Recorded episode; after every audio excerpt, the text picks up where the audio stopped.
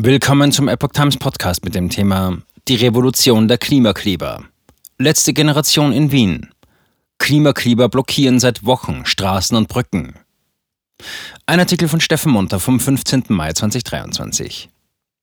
Die letzte Generation klebt seit zwei Wochen auch auf den Wiener Straßen. Kürzlich ereignete sich ein Todesfall, der heiß diskutiert wird. Die Rufe nach höheren Strafen für die Klimaaktivisten werden lauter.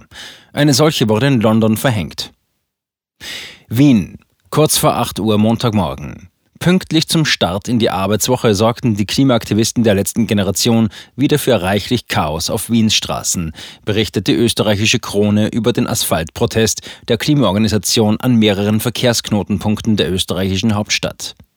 Es sei schon die dritte Woche der Aktionen in Wien, hieß es, und dass diese die Gemüter der Bevölkerung immer mehr erhitzten.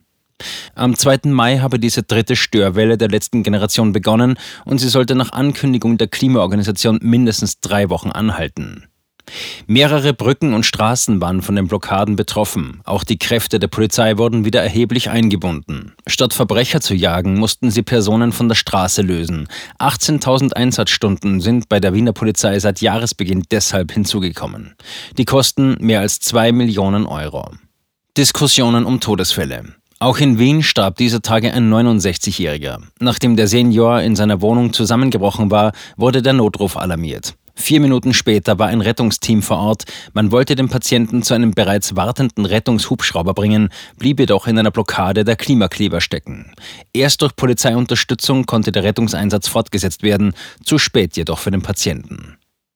Jugendstaatssekretärin Claudia Plackholm, ÖVP, appellierte daraufhin an den grünen Koalitionspartner. Zitat, bitte aufwachen, das hat nichts mehr mit Demoromantik zu tun. Zitat Ende.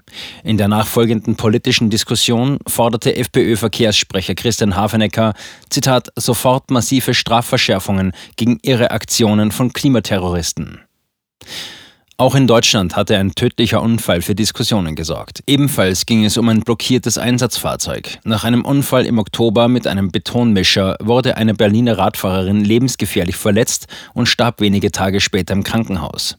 Zuvor hatten Mitglieder der letzten Generation ein Autobahnschild erklettert, worauf die Polizei mehrere Fahrbahnen sperren musste. Das Spezialfahrzeug der Feuerwehr, welches den LKW anheben sollte, steckte auf der Stadtautobahn A100 fest und kam rund acht Minuten verspätet am Unfallort an. Später teilte die Staatsanwaltschaft, dass die Notärztin am Unfallort zuvor schon notfallmedizinisch vollkommen korrekt entschieden hat, dass eine Anhebung des Betonmischers durch den Rüstwagen den Zustand der Fahrradfahrerin eher noch verschlechtert hätte.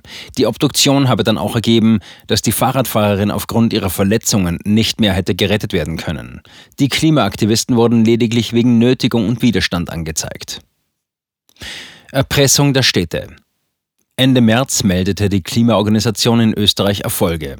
Stolz verkündete die Organisation, Zitat, erste Landeshauptstadt solidarisch. Bürgermeister Michael Ritsch, SPÖ, Vizebürgermeisterin Sandra Schoch, Grüne und eine Mehrheit des Stadtrats in Bregenz stellen sich hinter unsere Forderungen. Zitat Ende. Auch viele Städte in Deutschland ließen sich bereits durch massive Blockadeaktionen der letzten Generation erpressen und gingen Deals mit der Organisation ein. So manchem Beobachter der aktuellen Lage mag es vielleicht seltsam vorkommen, dass sich so manche Stadtregierung auf das Erpresserspiel eingelassen hat. Den Anfang machte der grüne Oberbürgermeister von Hannover. Sein Einknicken vor den Straßenblockierern legte den erfolgreichen Startschuss des radikalen Erpressermodells. Hamburg bekam beispielsweise ein Schreiben der letzten Generation mit einem Ultimatum auf die Forderungen einzugehen und man werde für eine maximale Störung der öffentlichen Ordnung sorgen. Mehrjährige Haftstrafen in London.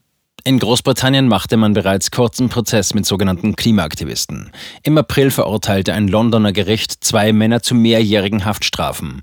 Ein 40-Jähriger bekam drei Jahre und ein 27-jähriger Deutscher zwei Jahre und sieben Monate. Sie waren wegen Störung der öffentlichen Ordnung verurteilt worden, weil sie in den frühen Morgenstunden des 17. Oktober 2022 eine wichtige Themsebrücke in Dartford zeitweise blockiert hatten, berichtete das ZDF. Den Angaben nach waren sie mit professioneller Kletterausrüstung auf eine Höhe von etwa 60 Meter gestiegen und hatten ein Banner mit der Aufschrift Just Stop Oil aufgehängt.